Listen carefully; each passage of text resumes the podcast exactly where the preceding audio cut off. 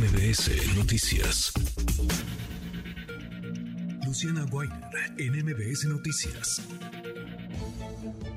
Luciana, querida Luciana Weiner, qué gusto saludarte, ¿cómo te va?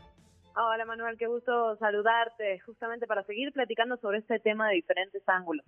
porque hay muchas aristas en esta eh, crisis o en esta serie de crisis que vive eh, Acapulco y un tema vaya, sensible, muy sensible, porque llevan la peor parte casi siempre en las tragedias, son los niños, Luciana.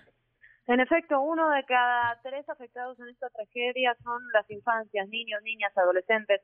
Se informaba con, con gran alegría y creo que sí es una buena noticia que 127 planteles regresaron a clases este 21 de noviembre. Ahora bien, hay que ser eh, muy claros, 363 escuelas tienen daños severos todavía, 420 daños moderados, 202 tienen daños menores todas, todas estas escuelas y todos estos niños que asisten a las escuelas están en el desamparo. Es un poco el trabajo que ha hecho Save the Children. Está trabajando en el terreno con las infancias y ve grandes señales de alerta y muchas veces desde digamos las narrativas oficiales adultocentristas nos olvidamos de lo que pasa con las infancias en el país y más en situaciones de desgracia, de catástrofe como esta. Sin duda. Escuchamos, Luciana, escuchamos tu trabajo y seguimos platicando.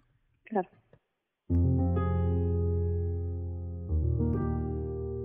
Pérdida total. Mis colchones, mis papeles de mis hijos, de mis nietos, todo. Se cumple un mes del impacto de Otis en Guerrero.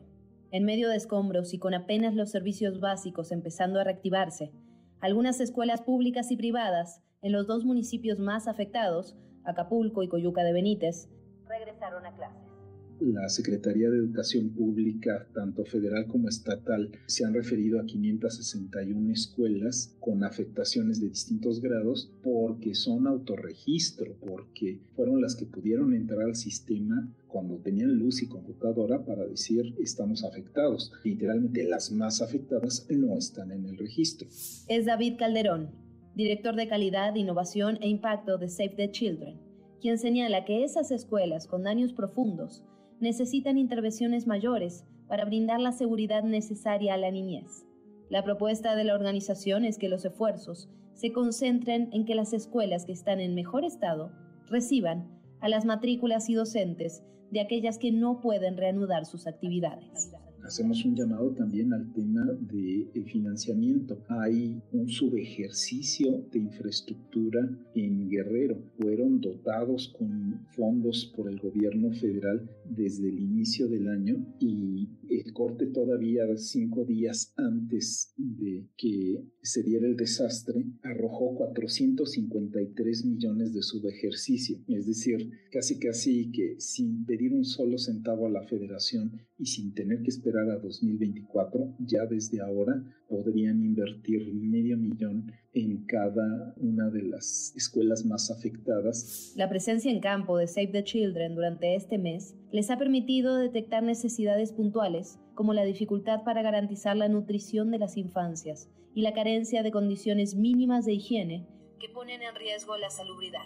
Pero también cuestiones mucho más amplias como los efectos emocionales. Buena parte de los niños siguen teniendo problemas para dormir, siguen presentando irritación, preocupación, miedo y con el tema de pues estar con los techos descubiertos, el hecho de que pasaron todos estos días sin luz eléctrica. Otro de los sectores vulnerables en este momento es la adolescencia. Mientras más tiempo vea suspendida la posibilidad de ir a la escuela, más riesgos corren desde la deserción escolar para cuidar a integrantes de su familia o realizar algún trabajo informal, hasta ser reclutados por el crimen organizado o ser víctimas de trata de personas. No deja de preocuparnos porque es real, está ahí muy a la mano. No propiciamos la alarma, pero sí la urgencia. Se necesita una acción mucho más decidida.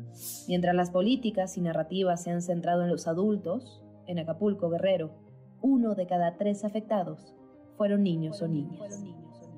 Yo soy Luciana Weiner y esto es Código Uno de cada tres afectados son niños, niñas. Hemos visto, sí, que bueno, escuelas que comienzan a reabrir, pero la gran mayoría, Luciana, a un mes del paso de Otis siguen cerradas y no se ve para cuándo, porque tampoco hay una ruta que haya anunciado la SEP, por ejemplo, para volver a los planteles educativos, para que los niños regresen a los salones de clases. No parecen hasta ahora, por lo menos para, y tendría que ser para ellos sí, indudablemente la autoridad educativa prioridad. En efecto, de hecho el presidente esta mañana justamente que hacían un corte de caja respecto a Acapulco hablaba de las 363 escuelas dañadas, pero hablaba solo lo de daños severos. Las otras casi 700 que tienen daños que tampoco han reabierto, pues para, pasaban como en lo oscurito. Y en ese sentido, Manuel, hay dos grandes riesgos. Recordemos que Guerrero es un, es un lugar con profundos, profundos problemas de violencia e inseguridad, donde el crimen organizado eh, está muy, pero muy presente. Por lo tanto, las adolescencias, sobre todo, están en este riesgo constante de ser reclutadas por el crimen organizado.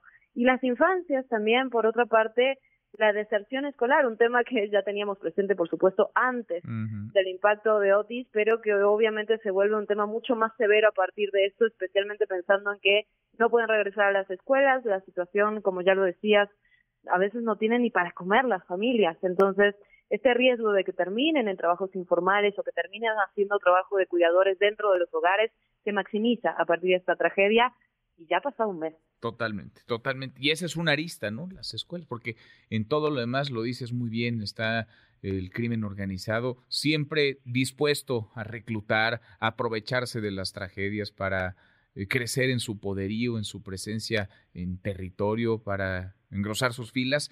Hay, hay, muchas otras aristas, el terreno de la salud, por supuesto, están sí los niños que van a las escuelas, los jóvenes, las jóvenes que van a nivel medio superior, pero también están pues los bebés, están los niños que aún quizá necesitan de cuidados, de una guardería, sus padres no pueden ir a trabajar o si tienen que ir a trabajar no tienen con quién dejarles, en fin, es, es todo un tema y es todo un, un drama, una serie de dramas que confluyen.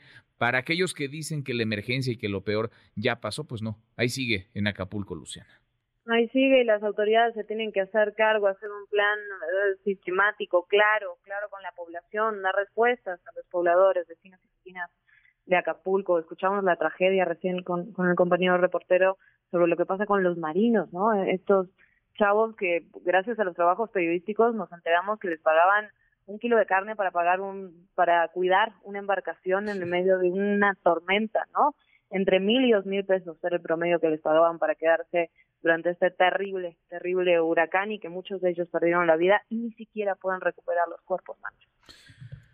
Qué tragedia, tragedia sobre tragedia y ahí sigue el drama, insisto. Gracias, Luciana, como siempre, muchas gracias. Gracias, un abrazo. Otro de vuelta, muy buenas tardes. Redes sociales para que siga en contacto: Twitter, Facebook y TikTok. M. López San Martín.